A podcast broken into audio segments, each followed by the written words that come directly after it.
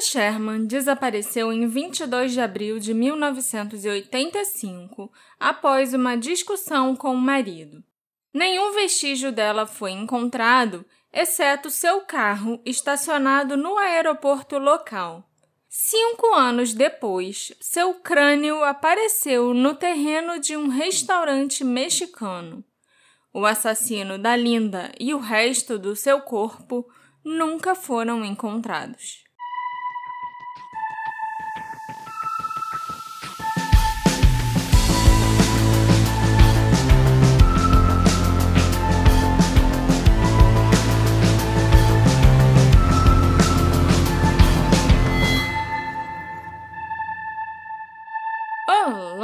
Ouvintes queridos! Sejam muito bem-vindos a um novo episódio do Detetive do Sofá. Eu sou a Marcela, a host desse podcast, e hoje a gente vai falar de um caso que me deixou muito intrigada enquanto eu pesquisava. Como assim só o que apareceu foi o crânio da mulher? Ainda mais num restaurante mexicano. Onde vai saber, né? Restaurante mexicano às vezes tem decoração de caveirinha por causa do Dia dos Mortos. Talvez a pessoa visse até aquele crânio lá e pensasse: ah, é parte da decoração nova do restaurante? Você já pensou, Alexandre? Achei bastante interessante, mas o que eu queria falar antes da gente entrar nesse caso, que você parece bastante empolgada, é que o Detetive do Sofá é um podcast que conta com o apoio daquelas pessoas que eu sempre me escapa um adjetivo para falar delas. Porque perfeitas. Perfeitas, porque é tudo de bom. E o que acontece é que os nossos apoiadores, eles propiciam esse programa que vocês estão ouvindo, esse programa que vocês gostam. Eu diria até que sem os nossos apoiadores, lá vem Marcela, o detetive do sofá é nada mais nada menos que um avião sem asa, que uma fogueira sem brasa, um futebol sem bola, um piu-piu sem frajola, eu conheço a letra dessa música. um circo sem palhaço, namoro sem abraço, neném sem chupeta. Romeu sem Julieta. Carro sem estrada, queijo sem goiabada. Sou eu sem você, meu amor. Olha só. Oh. Então, se você também quiser fazer parte desse time de pessoas maravilhosas e quiser ajudar esse podcast, Virem um apoiador. Eu já falei um milhão de vezes como, tem link aqui no post. Ou então vê na Aurelo. É muito importante pra gente, você já sabe disso. E vamos lá, Marcela, me conta a história da Linda Sherman. Sou eu assim sem você. Futebol sem bola, piu-piu sem frajola. Eu gosto dessa música bonitinha, Claudinho Bochecha. Quem não gosta tá errado. Exatamente. Geralmente, quando alguém vai contar a história da Linda, a pessoa costuma começar pelo final, né? Quando a caveira dela foi encontrada. Seja num artigo, seja num podcast, num vídeo. Mas como eu já dei esse spoiler para vocês no trailer e já falei sobre isso ali na minha introdução, eu vou começar só pelo começo. Vamos falar sobre a Linda. Mas não é nem um pouco surpreendente que as pessoas costumem começar por essa parte impactante e tal da caveira, porque se não fosse por isso, se não fosse por esse final, digamos assim, a história da Linda seria só mais uma história triste de uma pessoa desaparecida, porque, né? Nenhuma parte dela teria sido encontrada a história da mulher que é tragicamente abusada, que tem um marido controlador, possessivo, queria estava encontrando coragem para começar uma vida nova para ela e para filha, e aí acabou simplesmente desaparecendo. Muitas vezes o corpo da mulher acaba sendo encontrado, muitas vezes não, ela fica só como uma pessoa desaparecida. E na maioria das vezes, o assassinato está ligado, é lógico, a um marido abusivo. É um último ato de controle violento, sabe? Quando o controle que ele exerce sobre ela parece que já está se esvaindo. Outras mulheres nunca são encontradas e seus agressores são jogados atrás das grades graças à comprovação de evidências de que ele já tinha feito mal a ela antes, o que a gente chama também de evidências circunstanciais ou eles acabam sendo liberados e só ficam aí, continuam vivendo a vida normalmente, como se nada tivesse acontecido, apesar daquela nuvem de suspeita pairar sobre eles o resto da vida, né? Uhum. O caso da Linda não se encaixa perfeitamente em nenhuma dessas duas categorias. Estou surpreso. É, porque o corpo da Linda nunca foi encontrado. Então, assim, a gente sabe que ela morreu porque o crânio dela apareceu cinco anos depois dela já ter desaparecido. Mas, assim, não tem um corpo. Com o crânio a gente consegue saber que era ela, mas a gente não sabe como ela morreu.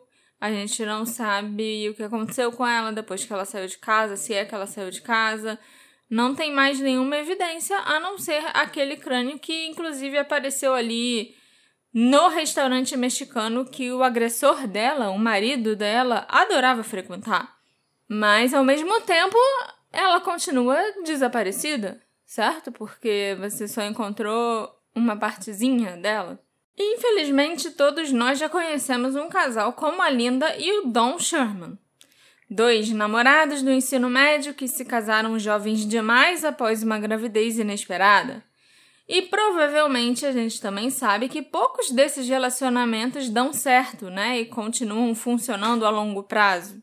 Para cada história comovente de amor verdadeiro, existem inúmeras histórias de desgosto, divórcio, lares desfeitos e, nos casos mais extremos, como o da Linda, de abuso e violência doméstica. A Linda nasceu no condado de North St. Louis, onde ela também passou toda a sua vida, em 1957. Com irmãos mais de 10 anos mais velhos do que ela, a Linda era protegida, quieta e reservada.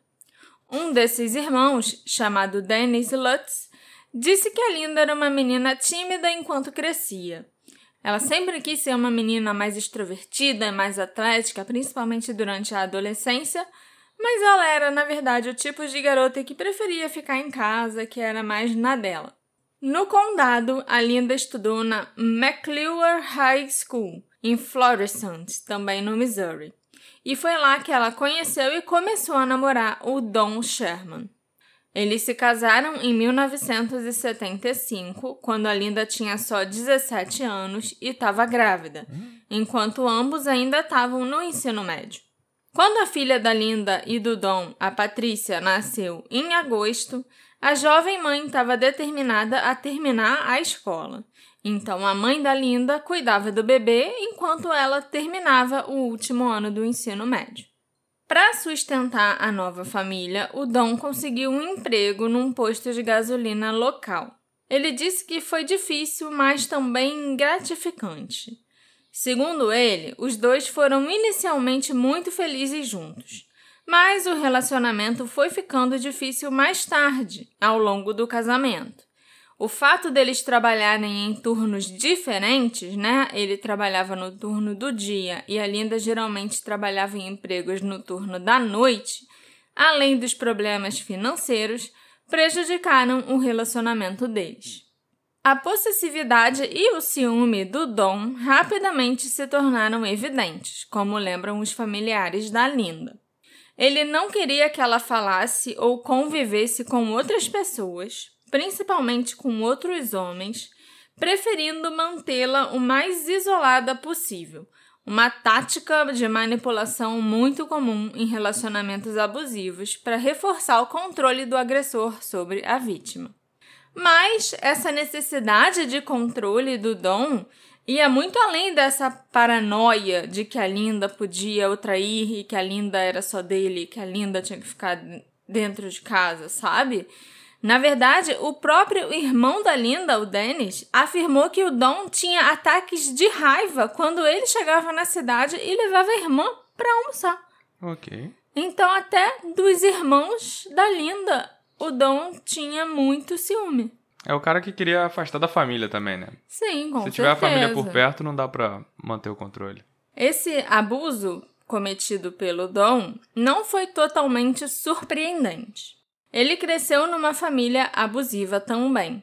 Inclusive, em 1974, a sua mãe Audrey atirou e matou seu pai na mesa da cozinha enquanto ambos estavam bêbados, acordando o Dom e seus quatro irmãos que dormiam em casa na época.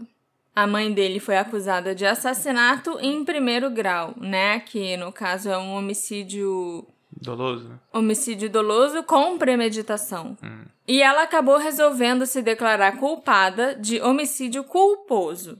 Foi aconselhada pelo advogado porque assim ela, como ela era uma ré primária e tal, então ele aconselhou ela a admitir que foi um assassinato, mas que foi um crime culposo, quando a pessoa não tem a intenção de matar. Sem querer querendo. Entendeu? Foi sem querer e tal. Isso aconteceu só quatro meses após o casamento do Dom e da Linda. A Audrey só teve que cumprir uma sentença de seis meses de prisão. E, tragicamente, como tantos outros, o Dom perpetuou ao invés de quebrar esse ciclo de abuso que assombrava sua família. Quem já esteve ou já presenciou um amigo num relacionamento abusivo sabe quanto isso pode ser difícil, né? Nunca é tão simples como, ah, só larga o seu marido, larga essa pessoa que tá te tratando mal desse jeito e vai embora, sabe? Acaba de vez com esse relacionamento. Porque os abusadores geralmente usam controle, manipulação e medo para garantir que as suas vítimas sintam que não podem sobreviver por conta própria, que não podem se virar sozinhas e que qualquer resistência será recebida com uma retribuição violenta. E era assim que ele manipulava a Linda. Em seu casamento de nove anos, a Linda já tinha tentado deixar o marido algumas vezes. Em outubro de 77, o casal se separou e a Linda pediu o divórcio. Ela queria a custódia da Patrícia e os bens conjugais, mas ela não seguiu em frente com o processo. Já em 79, eles se reconciliaram e compraram uma casa em Vinita Park. Mais tarde, a Linda sofreu um aborto espontâneo e foi diagnosticada com epilepsia. Depois disso, ela começou a sofrer de convulsões. E assim ele tinha mais um jeito de controlar a Linda, né? De tipo manipular a Linda. Não, e dá para falar para todo mundo que ela não, não, não, acredita nela não, ela tem problema, tudo Sim, mais. também. Em 1982, a Linda se mudou novamente, levando a Patrícia para um apartamento em St. Anne. Em setembro, ela entrou com uma ordem de restrição contra o Dom, alegando que ele havia ameaçado ela e a filha e que tinha adulterado o carro dela. Ela descreveu o Dom como uma pessoa mentalmente instável e acrescentou que ele ameaçou tirar a própria vida e possivelmente a vida da Linda e da Patrícia. Mas, menos de um mês depois, a Linda notificou o tribunal, dizendo que ela e o Dom estavam se reconciliando novamente e que a ordem de restrição não era mais necessária. Isso a gente também vê muito, né? A gente vê que ah, ela já tinha ou tentado entrar com uma ordem de restrição e o juiz não concedeu, ou ela entrou e depois falou que não precisava mais. Uhum. De acordo com o Dennis, o irmão da Linda, o Dom estava obcecado em saber cada movimento dela. Ele era muito possessivo com a Linda, e ela disse para o irmão que o Dom ficava chateado se ela chegasse tarde do trabalho, mesmo que ela chegasse só cinco minutos mais tarde do que o horário que ela normalmente chegaria. Ele ficava perguntando o que estava acontecendo, com quem ela estava saindo, por que ela estava fora até tão tarde. Ele não queria que ela falasse com outros homens e ficava até chateado quando o Dennis visitava a irmã em casa e passava um tempo com ela e a sobrinha. Ainda de acordo com o Dennis, o Dom também batia nela com frequência. Ela disse para a família que ela temia o temperamento violento do marido, tanto que uma vez ela até conseguiu uma ordem de restrição para mantê-lo à distância, né? Alguns membros da família afirmam que em abril de 1985 a Linda já estava farta disso. Ela estava fazendo os planos finais para pegar a Patrícia, então com 9 anos, e partir.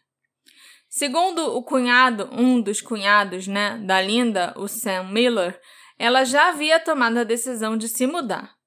Ela pediu o divórcio e começou a fazer planos para começar uma nova vida.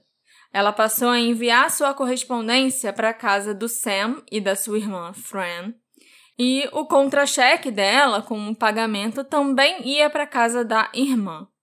De acordo com a Fran, a Linda ia finalmente deixar o Dom para sempre.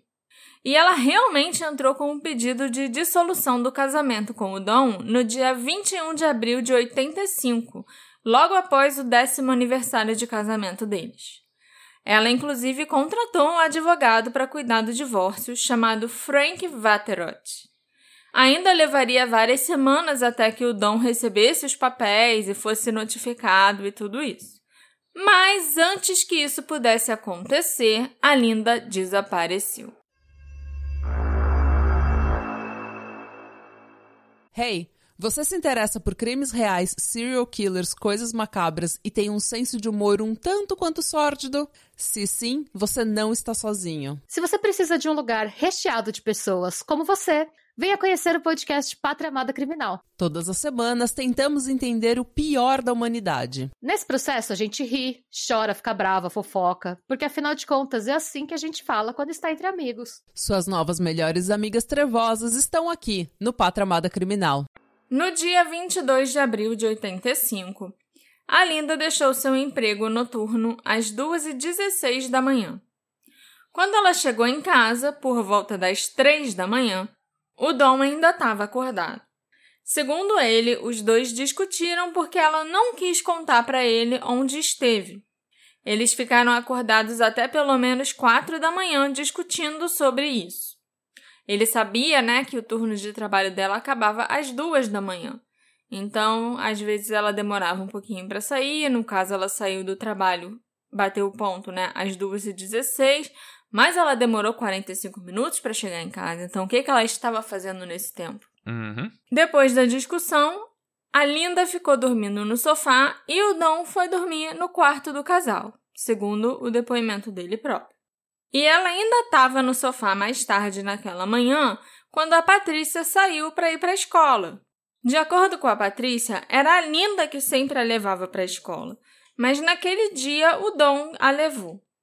Ela se lembra de ter visto a mãe deitada no sofá, virada de barriga para baixo, né, com a cabeça virada assim de lado, dormindo de bruços. Ela não se levantou para dar um beijo de despedida na Patrícia, ela não disse nada, não se mexeu, ela só estava deitada lá, tipo, dormindo. Pelo menos foi o que a Patrícia pensou. E essa seria a última vez que a Patrícia veria a mãe.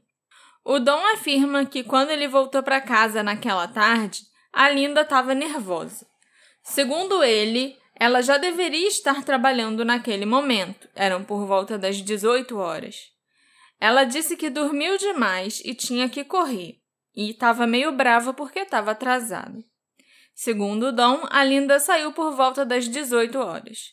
Mas não existem outras testemunhas que viram a Linda sair, que a viram ali do lado de fora de casa, por exemplo, sabe? Ou que a viram no caminho para o trabalho. E ela também nunca chegou no trabalho naquele dia. E ela não voltou para casa. Quando a Linda não voltou, o Dom presumiu que ela havia partido apenas temporariamente, como ela já tinha feito no passado. Segundo ele, uma bolsa de viagem e outros itens estavam faltando na casa. O Dom imaginou que a Linda tinha fugido com alguém. Segundo ele, havia alguma indicação de que ela estava tendo um caso. Mas para marido ciumento. Qualquer motivo é motivo. Qualquer motivo é motivo e a mulher tá sempre tendo um caso, né? Embora a família da Linda também suspeitasse que ela tivesse tendo um caso, eles tinham motivos para acreditar que algo terrível tivesse acontecido com ela. O Sam e a Fran ficaram preocupados quando a Linda parou de ligar, porque ela normalmente ligava todos os dias para a irmã e descobriram que ela não havia aparecido para trabalhar. O Sam disse que se a Linda fosse embora, ela teria levado a Patrícia com ela, com certeza, né? Inclusive como ela já tinha feito antes. Todas as vezes que ela saiu de casa, ela levou a filha junto. Mas a Patrícia dessa vez foi deixada para trás. Então ele, a esposa, a Fran e os outros familiares e amigos da Linda começaram a suspeitar de um crime. De acordo com Sam e Fran, por insistência deles, o Dom foi à delegacia de polícia de Vinita Park e registrou o desaparecimento da esposa dois dias depois que a Linda foi vista pela última vez. Depois de vários dias de buscas infrutíferas, o marido da Fran, o Sam, teve a ideia de fazer uma busca no estacionamento do aeroporto Lambert.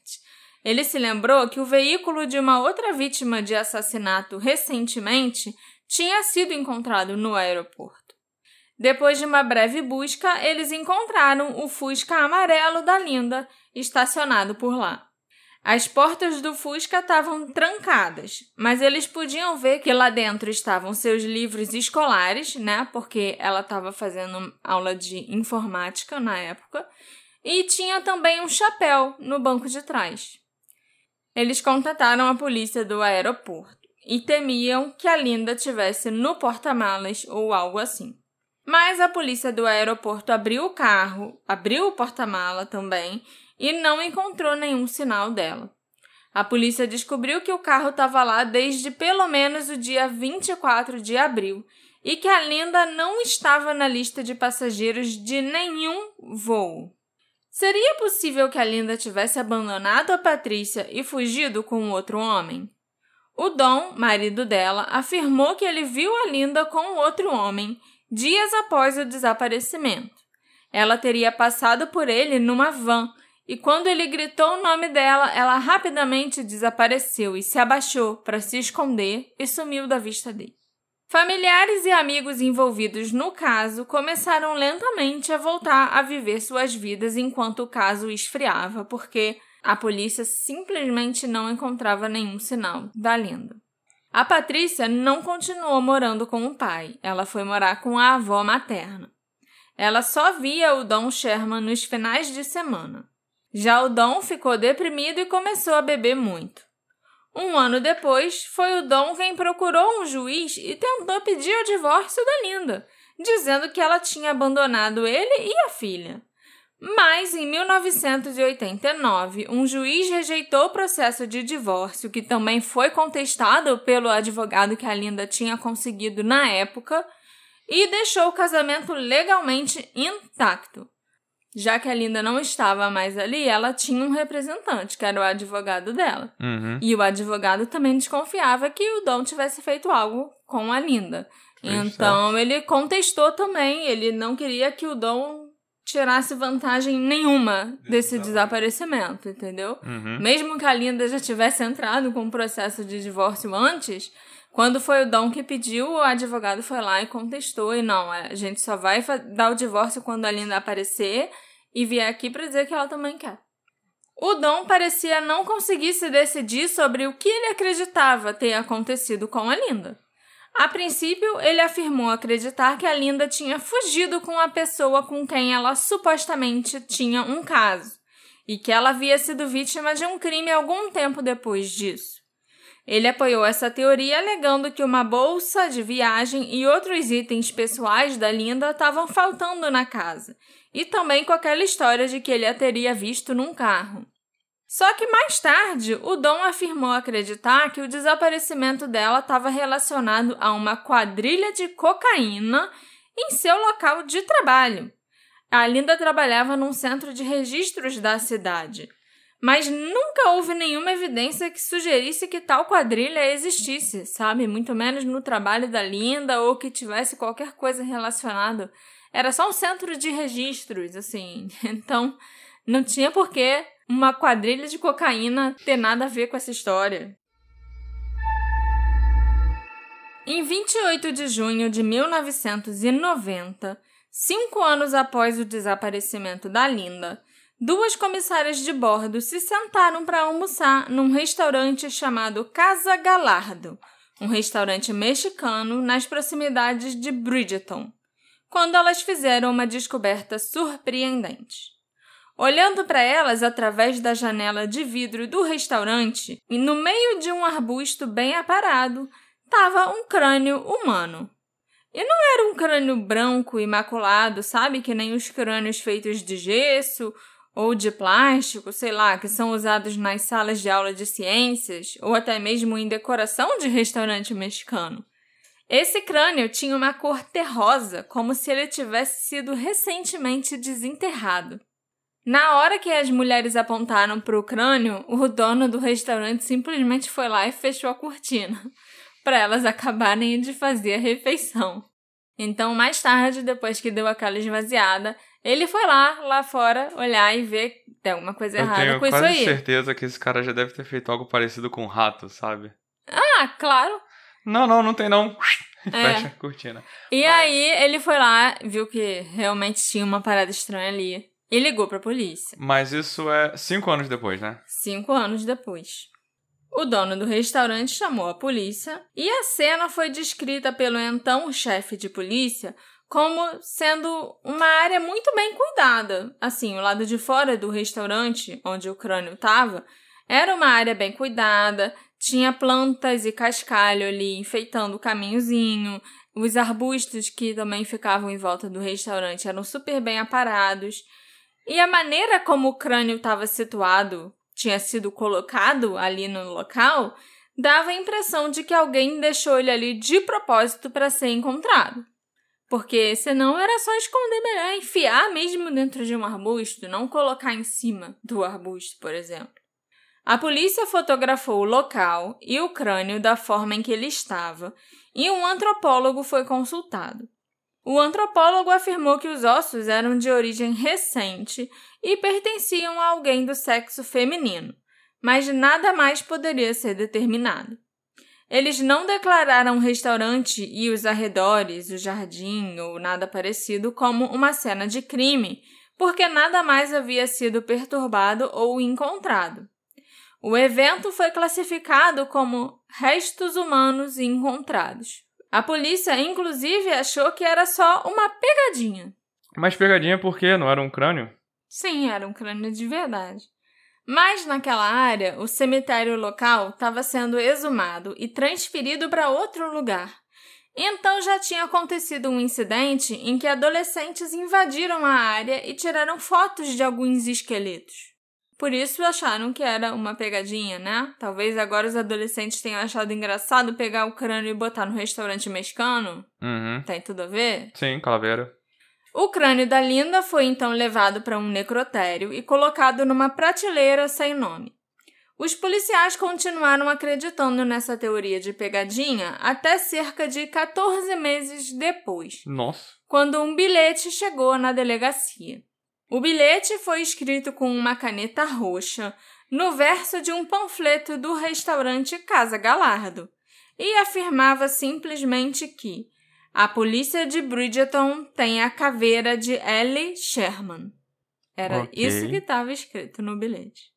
Usando registros dentários, então, a polícia local confirmou que aquele crânio realmente pertencia a Linda Sherman.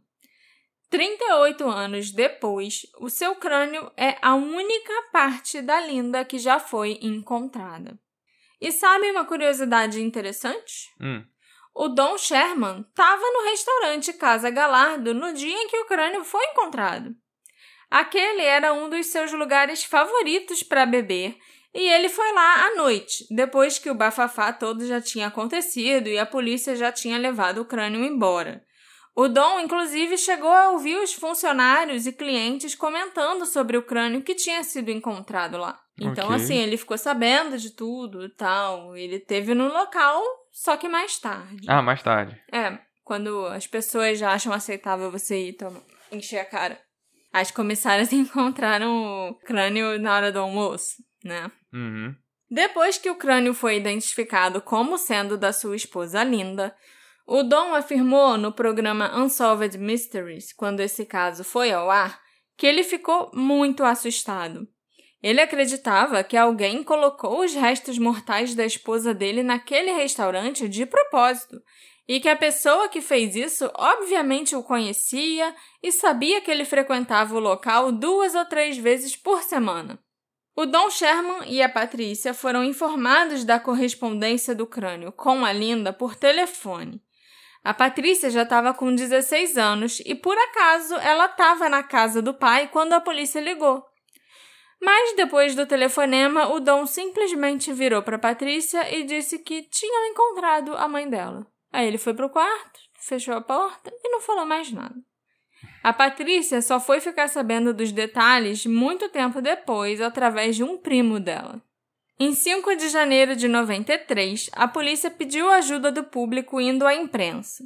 O porta-voz da polícia local, chamado Tom Gross, afirmou que todas as pistas já tinham sido esgotadas, mas eles tinham motivos para acreditar que havia membros do público que pudessem saber algo a mais sobre o caso. Aquela informaçãozinha pequena que você acha que pode não ser importante, sabe? Hum, mas muda tudo. Mas que sempre muda tudo. Na grande maioria das vezes, né, quando a gente fala dos casos que a gente conta aqui no podcast, a incompetência da polícia é o que desempenha um papel muito importante para os casos ficarem sem solução. Sim, é até um pouco frustrante. É. Mas no caso da Linda, não me parece ter sido isso que aconteceu. Inclusive, esse caso não poderia ter sido mais diferente, em grande parte por causa dos esforços do tenente Michael Webb. O Michael permaneceu muito empenhado em resolver o caso da Linda até ele falecer em 2009 a família dele até hoje faz divulgação na comunidade do caso da Linda. A família do detetive. A família do detetive, junto com a Patrícia e com os membros que ainda estão vivos da família da Linda, sabe? Aham. Fazem campanha de conscientização co- sobre violência doméstica, participam dos eventos de pessoas desaparecidas e até hoje tentam ajudar a família da Linda a resolver o caso, de algum jeito. Uhum. O Michael estava tão desesperado por qualquer pista para resolver esse caso que ele ia nas convenções da polícia e conversava com todos os detetives mais famosos, sabe, mais importantes que ele encontrava nessas convenções Uhum. e chamava eles de lado para pedir umas dicas ou ideias do que que ele podia fazer para resolver esse caso Aham. de qual podia ser o próximo passo dele, coisas assim. Mas raramente alguém tinha uma ideia brilhante do que o Michael podia fazer nesse caso. Depois que o crânio foi identificado como sendo da Linda, Michael o enviou para a Universidade de Missouri Columbia, onde os cientistas analisaram as amostras de solo encontradas no crânio. Mas, infelizmente, tudo que eles puderam determinar nessa época foi que o crânio provavelmente foi enterrado numa área rural, possivelmente num ambiente arborizado, e que o material vegetal no crânio veio de hipomeias. Aparentemente, qualquer pessoa que conheça o estado do Missouri sabe o quão pouco isso diminui os locais em potencial, né? Hipomeias deve ser um tipo de planta que está presente em todo o estado, entendeu? Uhum. Mas, anos depois, enquanto conversava com outros investigadores sobre o caso da Linda numa conferência, o Michael soube que a ciência de amostra de solo, da geologia, no caso, havia avançado significativamente, o que renovou a esperança de que ele pudesse localizar o local onde o crânio da Linda esteve enterrado e onde o corpo dela também poderia estar. E com isso, ele conseguiria evidências mais concretas sobre o que tinha acontecido com a Linda, né? Sobre como ela morreu, ou talvez quem foi seu assassino. Então, o Michael mandou o crânio ser exumado novamente e o enviou ao Mercyhurst College, em Erie, na Pensilvânia, que era um dos locais que tinha esse tipo de ciência mais avançada na época, de geologia, entender as melhor as amostras de solo e determinar de onde aquela vegetação poderia ter vindo. Essa análise do solo levou a polícia a Perryville, aproximadamente a 75 milhas ao sul de St. Louis, onde eles acreditavam que o corpo da Linda tinha sido enterrado. Pelo menos antes, né, do crânio dela ser tirado daquele local, porque podiam ter tirado o corpo todo também. Mas buscas com cães farejadores de cadáveres não produziram nenhum resultado.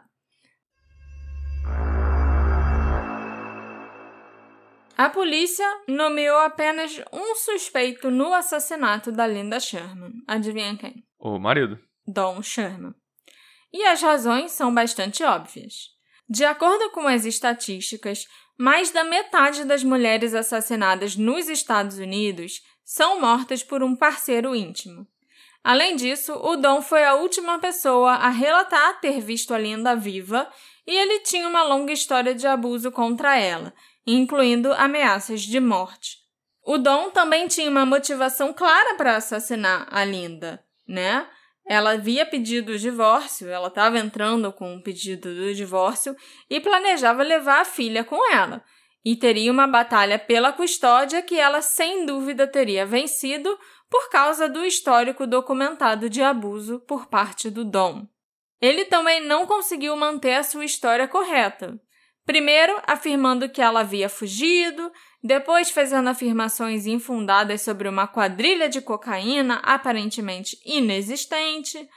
Além disso, se a mochila, né, a bolsa de viagem da Linda e outros itens da casa tivessem realmente faltando, o Dom é uma das poucas pessoas que teria acesso a esses itens, e o desaparecimento deles ajudaria a apoiar a sua teoria proposta de que a Linda tinha fugido. E por fim, o crânio da Linda foi encontrado do lado de fora da Casa Galardo, um restaurante e bar comum para o Dom, né? Onde ele sempre ia. O que significa que ele poderia facilmente ter colocado o crânio ali naquele arbusto ao entrar ou sair do restaurante. E se ele fosse visto ali nas instalações, não seria incomum ou suspeito vê-lo por lá. E segundo o próprio Dom, ele esteve no restaurante horas depois, à noite, no dia em que o crânio foi descoberto, e ficou sabendo do que tinha sido encontrado e tal. Mas ele disse que nunca conectou aquele crânio à Linda na época. E o bilhete para a polícia ter sido escrito no verso de um panfleto daquele restaurante da Casa Galardo também foi uma coisa muito bizarra. Será que o Dom tinha motivos para ficar assustado? Ou ele tinha uma motivação secreta para colocar o crânio da esposa lá? Muitos sugeriram que o Dom queria que o crânio fosse encontrado para que a Linda pudesse ser legalmente declarada morta, o que permitiria que ele finalizasse o divórcio, né? No caso, ele viraria um viúvo ao invés de ter que se divorciar, e que ele se casasse novamente. E o Dom realmente tentou finalizar o divórcio, como eu falei, nos anos entre o desaparecimento da Linda e o reaparecimento do crânio, mas ele foi impedido de fazê-lo pelo advogado da Linda e pelo juiz do caso. Então, a descoberta do crânio da Linda e a confirmação de que ela estava morta permitiriam que o Dom terminasse legalmente o seu casamento. Também explicaria por que um bilhete foi enviado 14 meses depois, quando nenhuma conexão tinha sido feita entre o assassinato da Linda e o crânio, né? Alguém precisava que a polícia confirmasse que aquele crânio era da Linda, então É foi lá só- e mandou um bilhetinho. Só achar o crânio não teve o resultado esperado. Pois é. Para o Dom, o crânio forneceu a evidência perfeita da morte de sua esposa. Mas, para Patrícia, a descoberta foi devastadora. Quando o crânio foi encontrado, ela disse que perdeu toda a esperança na vida. Antes disso, ela sempre acreditou que a mãe podia estar viva em algum lugar, mesmo que isso significasse que a mãe tinha partido sem ela, né? Que a mãe tinha largado ela ali, que tinha abandonado ela.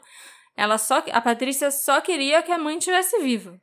O único outro suspeito possível era um colega de trabalho com quem a Linda supostamente estava tendo um caso.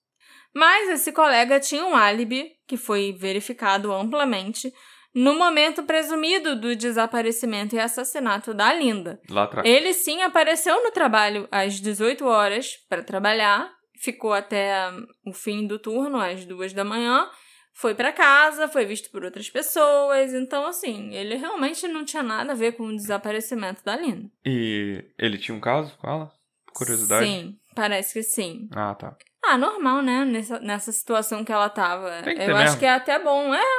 Porque ela precisava de alguém que levantasse a autoestima dela. Ela precisava de alguém que trouxesse confiança pra ela de novo. Eu sempre acho que a pessoa que é tão. E desculpa pela minha voz, eu tô resfriado. Mas eu sempre acho que a pessoa que fica tão paranoica e perturbando seu cônjuge, suspeitando de uma traição, Seu conge, seu cônjuge, Sérgio Moro. Não. eu acho que essa pessoa tem que levar um chifre mesmo. Sim. Mas é uma opinião pessoal, nem, nem, não é todo mundo precisa concordar comigo. Não, eu, eu, eu não concordo nem com isso. Eu acho que se a pessoa tá infeliz com o cônjuge normalmente, né? Ao invés de trair, vai lá e separa. É sempre a solução mais simples. Antes de ter um caso, você vai lá e se separa da pessoa, sabe? Não é tão difícil assim. Mas é lógico que nesses casos de relacionamento abusivo, de violência doméstica, nunca é fácil você sair de um relacionamento.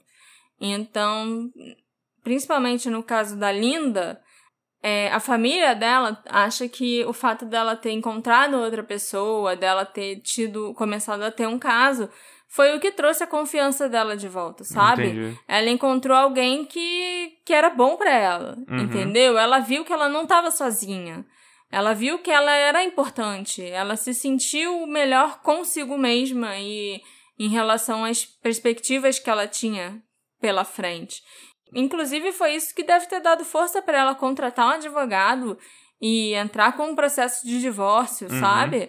Então, eu, eu concordo. Já que ela estava nessa posição horrível, nesse casamento horrível e sofrendo tanto com um marido abusivo, eu acho que ela estava certa, sim Uhum. de procurar alguma coisa melhor. Mas é aquilo, né? O Dom tinha que saber que ele seria o principal, ou talvez até o único, suspeito se a Linda desaparecesse. O que o colocava em grande risco não apenas de perder a custódia da filha, mas também de passar o resto dos seus dias atrás das grades.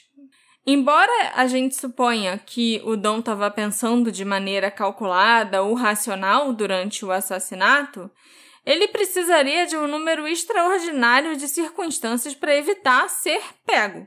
O Dom teria que matar a Linda, se livrar do seu corpo e enterrá-la, tudo sem alertar a filha, a Patrícia, que morava com ele, ou qualquer outra pessoa, enquanto todo mundo ao seu redor, incluindo a polícia, estavam cientes do seu histórico de abuso e ameaças violentas. Então ele ia precisar de uma mistura de astúcia e sorte para Uhum. conseguir fazer tudo isso sem deixar nenhum vestígio. O Dom teria que buscar o crânio também cinco anos depois e colocá-lo no restaurante sem que ninguém o visse. E tomar cuidado também para não deixar nenhum DNA ou impressão digital no crânio, ou até no bilhete que ele enviou 14 meses depois. Apesar de toda essa movimentação que exigiria cuidado e precisão, apesar de toda essa movimentação que exigiria cuidado e precisão, ele teria escolhido um local, a Casa Galardo, que era imediatamente associado a ele. Então isso simplesmente não faz muito sentido. Por que correr tanto risco? Por que desenterrar um crânio? E colocar num lugar que vai ser diretamente associado Mas a a você gente- quando você já é o principal suspeito. A gente tem algum indício de que ele era tudo isso de inteligente? Porque vai que o cara realmente é tapado, Não, assim, assim, sabe? Eu li alguns relatos de pessoas que estavam em relacionamentos abusivos, inclusive até no Reddit desse. um dos locais onde eu estava pesquisando esse caso. E esse ponto estava sendo discutido, né? Uhum. Ah, mas pô, ele era inteligente ou ele era burro? Ele fez de propósito, colocou o crânio lá, ou ele matou a esposa realmente sem deixar nenhum vestígio. Mas aí eu, eu li o relato de uma mulher, o comentário de uma mulher, falando que ela já teve nessa posição de relacionamento abusivo. E que nos momentos em que o marido dela estava mais. Com mais ódio, com mais raiva e assim, no auge do comportamento violento dele, quando ele era mais ameaçador, ele era bem inteligente, bem manipulador, bem, sabe? Uhum. Ele sabia como fazer as coisas e planejar as coisas e dizer as coisas que ele ia fazer com ela e que eram realmente coisas muito inteligentes. Fazia isso tudo do jeito certo. Eu- Mas quando ele era tava naqueles ataques de ciúme idiota ou sei lá, no dia a dia mesmo, Uhum. ele era muito burro. Entendi. Então, assim, dependia muito do momento. Geralmente a pessoa abusiva se descontrola com muita facilidade. Então, depende muito do, do momento. Ele pode ser inteligente para certas coisas e ser muito burro para outras, entendeu? Eu acho que a pessoa que ela é manipuladora, ela sabe manipular. E talvez Sim. ela saiba manipular uma pessoa. Não que ela seja uma mestra manipuladora, consiga enganar todo mundo, consiga levar vantagem de todo mundo. Às Sim. vezes é justamente isso. Às vezes o cara se apega naquela mulher porque aquela é mulher que caiu na lábia dele. Outras tantas não caíram e ele não, não prende, É, entendeu? eu nem sei se ele chegou a conhecer outras mulheres, né? Porque É. ela engravidou aos 17 sim. anos e casou com ele. E, e talvez no futuro o cara soubesse que não, ninguém mais cai no papo dele, sei lá. Mas o que eu quero dizer é, talvez o cara é expert em manipular uma pessoa. Meu ponto é, a gente não sabe se o cara é inteligente. Fora isso, entendeu? Aham. Há quem diga que pro Dom ter cometido esse crime, ele teria que ter cometido alguns atos que eram criminalmente brilhantes e outros que eram criminalmente idiotas. Aparentemente consecutivos, né? No entanto, não existem muitas outras teorias que expliquem as circunstâncias nesse caso. O único cenário que eu vejo as pessoas comentando na internet é que a Linda podia estar tendo outro caso com uma pessoa desconhecida da família. Uhum, Um terceiro namorado, sei lá, uhum. sabe? Diferente do cara com quem ela trabalhava. Que a polícia também nunca ficou sabendo, que talvez o Dom nunca tenha ficado sabendo. E essa pessoa poderia ter assassinado a Linda e depois colocado o crânio dela na casa Galardo pra tentar incriminar o Dom. Uhum. Entendeu? Entendi. Afinal, estudos psicológicos descobriram que aquelas pessoas com históricos de relacionamentos abusivos têm maior probabilidade de, infelizmente, acabar em outro relacionamento abusivo do que o restante do público em geral. Se você saiu de um relacionamento abusivo com alguém, é muito provável que você acabe encontrando outro parceiro que seja igual àquele com quem você já esteve. Uhum. E aí, o cara com quem ela estava tendo um caso no trabalho não tinha esse perfil de pessoa violenta e abusiva. Uhum. Será que então ela poderia estar tendo. Tá encontrando uma terceira pessoa que tivesse esse mesmo perfil do marido dela? A gente já- não tem como saber. Eu, acho Eu acho que já é um chute muito longe, sim, né? Sim. É tipo assim, não pode ser o, am- o amante porque o amante tinha um álibi. Não pode ser o marido porque o marido tinha que ser muito burro pra não sei o que. Então vamos inventar uma terceira hipótese? Ah, qual é a terceira hipótese?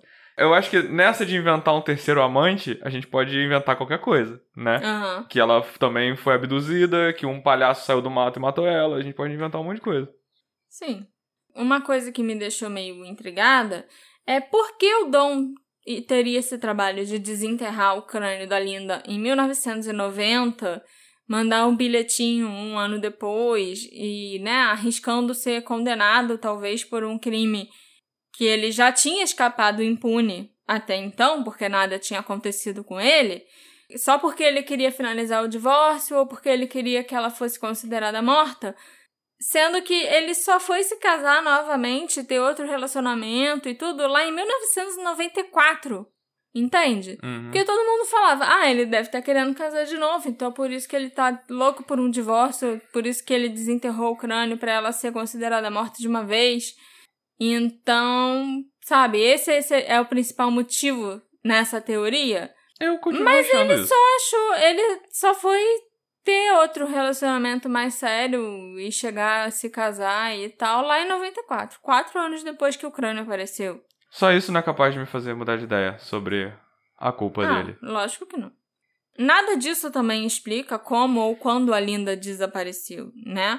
Por que certos itens estavam faltando na casa e por que o Dom constantemente mudava sua história sobre o que ele acreditava ter acontecido com a Linda.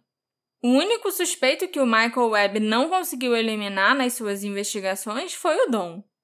A filha deles, do Dom e da Linda, concorda e acredita que o pai realmente pode ter feito isso. Ela não consegue pensar em mais ninguém que teria motivos para querer ver sua mãe morta. O Dom, no entanto, sempre afirmou que ele não teve nada a ver com o desaparecimento ou a morte da Linda. Ele morreu em 2015, afirmando que achava que ela saiu com alguém e acabou sendo vítima de um crime nas mãos dessa pessoa. Segundo o Dom, havia evidências de que ela estava tendo um caso antes do desaparecimento. O Dom ainda afirmou que a Linda às vezes não voltava do trabalho, de madrugada, depois que ela saía do turno dela, e que várias vezes, quando ele próprio estava no trabalho e ligava para ela em casa, ela não atendia, que ele achava que isso era um sinal que ela não estava em casa, que ela tinha saído com alguém, que ela realmente estava tendo um caso. E sim, posteriormente foi confirmado que ela estava tendo um caso com um colega de trabalho. Inclusive, a gente já, já determinou que ela estava certíssima. Mas esse colega tinha um álibi e foi totalmente descartado como suspeito. Então, assim, o Dom ficar apontando a culpa para ele nunca adiantou de nada. Aparentemente, uma das ex-namoradas do Dom, com quem ele se relacionou após o desaparecimento da esposa, se apresentou mais tarde à polícia, alegando que ele confessou ter matado a Linda. Mas nunca houve nenhuma prova suficiente para acusá-lo pelo assassinato da esposa. Eu acredito nisso. Ele parece o cara. Que ia se gabar de ter Não, feito não isso quando estivesse ameaçando a outra, Isso, outra mulher. Exatamente, exatamente. Entendeu? Isso que eu pensei. Eu já matei uma. Você acha que eu não vou fazer isso com você É, também? vai, vai me sacanear? É. Quer terminar como a outra? A Patrícia espera que o restante dos restos mortais da sua mãe, Linda, sejam encontrados algum dia para que ela possa dar um enterro adequado para a mãe. Ela também espera descobrir o que aconteceu com ela e quem fez isso. Até hoje, a Patrícia tem pesadelos recorrentes sobre aquele último dia em que ela viu a mãe. E ela acredita hoje em dia que a Linda já estava morta naquela manhã, quando estava deitada no sofá. Ela se arrepende de não ter ido até a mãe e dado um beijo de despedida ou ter sacudido a mãe para dar tchau, para dar bom dia ou algo assim. Ela só viu a mãe ali deitada no sofá, de bruços, lá, tipo, largada no sofá, e foi pra escola num dia meio atípico, porque o pai nunca tinha levado ela pra escola antes, Uhum. sabe? E então, até hoje, ela tem. Ela já tá adulta, ela já tá casada, ela tem os próprios filhos, mas ela continua tendo muitos pesadelos sobre a mãe dela ali deitada no sofá. Se ela tivesse visto, ia ter outro tipo de pesadelo. Pessoalmente, eu acho o caso contra o Don Sherman muito mais convincente do que o caso contra qualquer outra pessoa. Para que outra pessoa tenha cometido esse assassinato, há muitas coincidências que teriam que ter ocorrido para que o caso se desenrolasse da maneira que ele se desenrolou. Dito isso, há muitas perguntas e pontos sem resposta que simplesmente não fazem sentido e que, em última análise, me impedem de afirmar qualquer coisa com a máxima certeza. Muitas teorias derivadas surgiram dessa ideia principal do Dom ser o assassino, como a ideia de que ele teve ajuda para esconder o corpo, ou talvez ele tenha até ameaçado a filha quando ela tinha 9 anos para ela ficar quieta sobre certos detalhes ou informações. Uma coisa em especial que me chamou muito a atenção é como um homem possessivo como o Dom ficou tão tranquilo e nem deu a mínima quando a esposa desapareceu não é do feitio dele, sabe? Então é bem estranho que alguém que tinha o ciúme do próprio cunhado e que não gostava que a esposa fosse almoçar com um irmão tenha ficado tão de boa quando a mulher desapareceu. O Dom sempre precisava saber onde a Linda estava, o que ela estava fazendo, então eu acho que ele ia procurar por ela loucamente por aí e quando encontrasse ia descer o cacete na mulher. A não ser que ele já soubesse onde ela estava e que ele não precisava procurar por ela e que ela não faria mais nada pelo resto da vida. Hum. Então, realmente, talvez o crânio da Linda tenha sido colocado no restaurante favorito dele por algum potencial cúmplice para assustá-lo ou para mandar uma mensagem. E a pessoa mais citada na internet como uma possível cúmplice do Dom no assassinato da Linda é a própria mãe dele, a Audrey Sherman. Ela vivia em Bridgeton, a mesma cidade onde o crânio da Linda foi encontrado, e a Casa Galardo ficava a cerca de 29 minutos a pé ou 4 minutos de carro da casa dela. E a gente não pode esquecer também que a Audrey matou o próprio marido, o pai do Dom, sem nem se importar que os filhos estavam em casa. É verdade. Esqueci Então, disso. esse não seria nem o primeiro crime dela. Uhum. Além disso, o carro da Linda foi encontrado no estacionamento do aeroporto de Lambert. E o aeroporto fica a cerca de 5 minutos de carro ou meia hora a pé da casa da Audrey.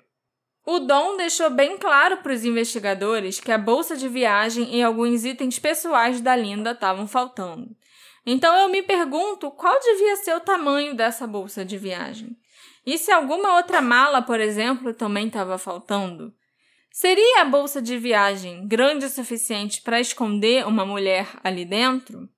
O carro da Linda foi encontrado com as portas trancadas no estacionamento, mas o porta-malas estava destrancado. Eu não sei se isso quer dizer alguma coisa, porque eu não entendo nada de carros. E muito menos de Fusca, né? Fusca ainda tem uma mala menor e a mala fica na frente do Fusca ao invés de ficar atrás. Então é mais, mais complexo. Mas será que o Dom levou o corpo da Linda na mala do Fusca e depois largou em algum lugar no caminho e abandonou o Fusca no aeroporto e foi a pé para casa da mãe? A mãe também pode ter buscado ele ali no estacionamento depois disso tudo. E por fim, foi relatado que o Dom arrumou um advogado muito rápido e que ele, inclusive, usou o mesmo advogado que tinha livrado a mãe das acusações mais graves de assassinato. Foi esse advogado também que aconselhou a Audrey a fazer aquele acordo que só rendeu seis meses de prisão por ter assassinado o marido. O advogado aconselhou o Dom a nunca fazer um teste do polígrafo, certíssimo, e a não aceitar responder nenhuma pergunta sem a presença dele. Também outra coisa básica, né? De... Assim, eu não sei se é porque eu sou advogado, eu raramente falo isso aqui, porque eu não faço muita questão de que ninguém fique sabendo, mas eu acho meio vacilo condenar o cara porque ele arrumou um advogado muito rápido, sendo que não, é só o bom sim, eu também fazer. acho. Era só a coisa certa a se fazer, É. né? Se você, se a tua mulher sumir, você sabe que você vai ser o principal suspeito, talvez o único suspeito. Você vai lá e vai arrumar um advogado na hora. Eu Uhum. também faria isso. Por isso que eu casei com você. Tá ferrado. A não ser que seja você quem suma, aí vou precisar de outro advogado pra outra coisa. Há quem sugira que o Dom pode não ter pretendido que o crânio da Linda fosse encontrado. E que ele pode ter colocado o crânio naquele local porque ele gostava de vê-la quando ia beber no restaurante Puta que pariu. né? Porque ele gostava de saber que a Linda tava ali do lado dele, perto Ele dele. gostava de tomar tequila olhando, né? É. Pode ser que ele tenha se cansado de visitar o local onde ela estava enterrada e a quisesse mais perto para poder vê-la quando ele quisesse. Menos. Menos. Ninguém sabe se o crânio já estava ali há mais tempo ou não, então não tem como saber quem o colocou ali e se o Dom tinha um álibi ou algo assim para esse dia em que o crânio foi colocado na janela do restaurante. Ou E- se o palhaço saiu do mato e deixou o crânio dela Sim. ali. Talvez ele simplesmente não tenha gostado de saber que ela estava trancada num necrotério qualquer e resolveu também contar para a polícia que o crânio era dela. Apesar da Casa Galardo ser um restaurante mexicano, ele não tinha caveira, gente, do Dia dos Mortos como decoração, não. Então, uma caveira ali, seja dentro ou do lado de fora do restaurante, não ia simplesmente passar despercebido. Não ia adiantar você pintar a caveira de, de alguma cor e fazer desenho É e tal, falar, porque não é não, só botar uma-. Não é só botar uma caveira, tem toda uma parada estéticazinha. Sim. É colorido, os olhos, às vezes tem sobrancelha. Outra coisa, que inclusive eu acho que é o principal ponto aqui, que eu não consigo entender nesse caso, é onde estava a Patrícia na tarde, noite, né, que a mãe dela desapareceu. Ela viu a mãe de manhã antes de ir para a escola, antes dela sair para a escola. A mãe estava no sofá. Aí depois o Dom disse para a polícia, no depoimento dele, que ele viu a Linda por volta das 18 horas em casa, quando ela estava indo para o trabalho. Mas a Patrícia não voltou da escola? Onde ela estava? Sabe? O que, que aconteceu com ela naquela tarde? Foi uma tarde também atípica para ela? Será que o pai pegou ela e mandou para casa, sei lá, da avó? Não Hum. sei. Por que, que ela também não viu a Linda naquela tarde? Né? Quando a mãe estava indo trabalhar, por exemplo, ou reclamando que estava atrasada para o trabalho.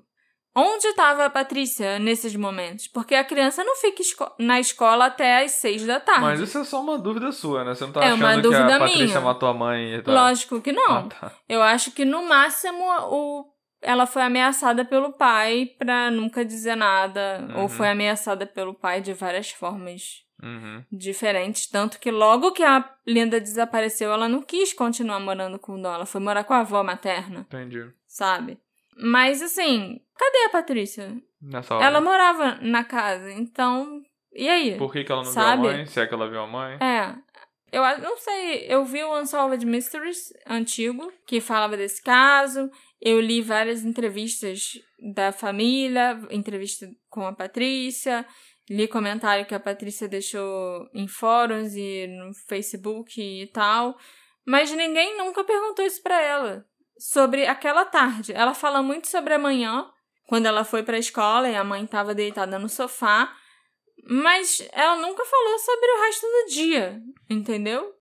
Esse é um caso que pode nunca ser resolvido oficialmente. Embora eu certamente espere que ele seja pelo bem da filha da Linda, a Patrícia, que merece a verdade. Infelizmente, já é tarde demais para que justiça seja feita se o Dom for de fato o assassino da Linda, como todos nós suspeitamos, porque ele faleceu em 2015. Dizem por aí que ele foi inclusive assassinado pela mulher dele. Ok. Eu até achei o obituário do Dom na, na internet, nesses sites, né, que anunciam obituários e tal, tipo Find a Grave. E não fala de que, que ele morreu, nem nada parecido. Então, será que é verdade que foi o karma? Que ele foi assassinado pela mulher? Nunca saberemos. A verdade sobre o que aconteceu com a Linda é tudo o que a gente pode esperar. Mas é uma verdade que vale a pena, sim, a gente tentar conseguir em memória da Linda e de todo mundo que era da família dela, de todo mundo que se importava com ela e que a amava, mesmo que já tenham se passado tantos anos. Esse episódio é dedicado à nossa querida apoiadora Lu Cândido. Explica aí, Alexandre, por que, que a Lu ganhou esse seu o agradecimento? Que foi você que escolheu, inclusive, olha só. É, foi porque ela que deu a ideia, porque eu perguntei no grupo dos apoiadores qual metáfora que eu ia usar para os apoiadores dessa vez. E ela botou lá a música do Claudinho Bochecha, que eu recitei em forma de prosa para Aham. vocês. Entendeu? Então, muito obrigado, Lu Cândido, pela sugestão. Espero que tenha ficado legal. Espero que você tenha ficado surpresa com o seu agradecimento e que tenha gostado desse episódio. Um beijo. Um beijo, Lu. Muito obrigada pelo seu apoio. E se vocês quiserem também ganhar agradecimento ou dar ideias pro Alexandre de coisas aleatórias pra ele É. falar nos episódios, Ao invés das pessoas mandarem mensagem é, sugerindo o caso, que isso a gente já recebe demais, mandem mensagem sugerindo metáforas pra usar nos apoios. isso aí. E se você quiser, você pode fazer isso enviando uma mensagem diretamente pro Alexandre no nosso grupo do Telegram. É só você se tornar um apoiador desse podcast no Orelo. É isso aí? É isso aí. O que aconteceu com a Linda Sherman? Por que só o crânio dela foi encontrado? Por que a gente não conseguiu descobrir até hoje onde está o resto do corpo dessa mulher? E quem a matou ou como ela morreu, né? O que, que aconteceu depois que a filha dela saiu de casa naquele dia? Será que a Linda já estava morta realmente no sofá? Ou será que ela morreu depois? Eu sou muito curiosa para saber o que, que aconteceu quando a Linda desapareceu. Me encontra nas nossas redes sociais, arroba detetive do sofá, e me conta o que você achou desse caso. A gente se encontra na próxima investigação. Tchau, tchau. Tchau. Tchau.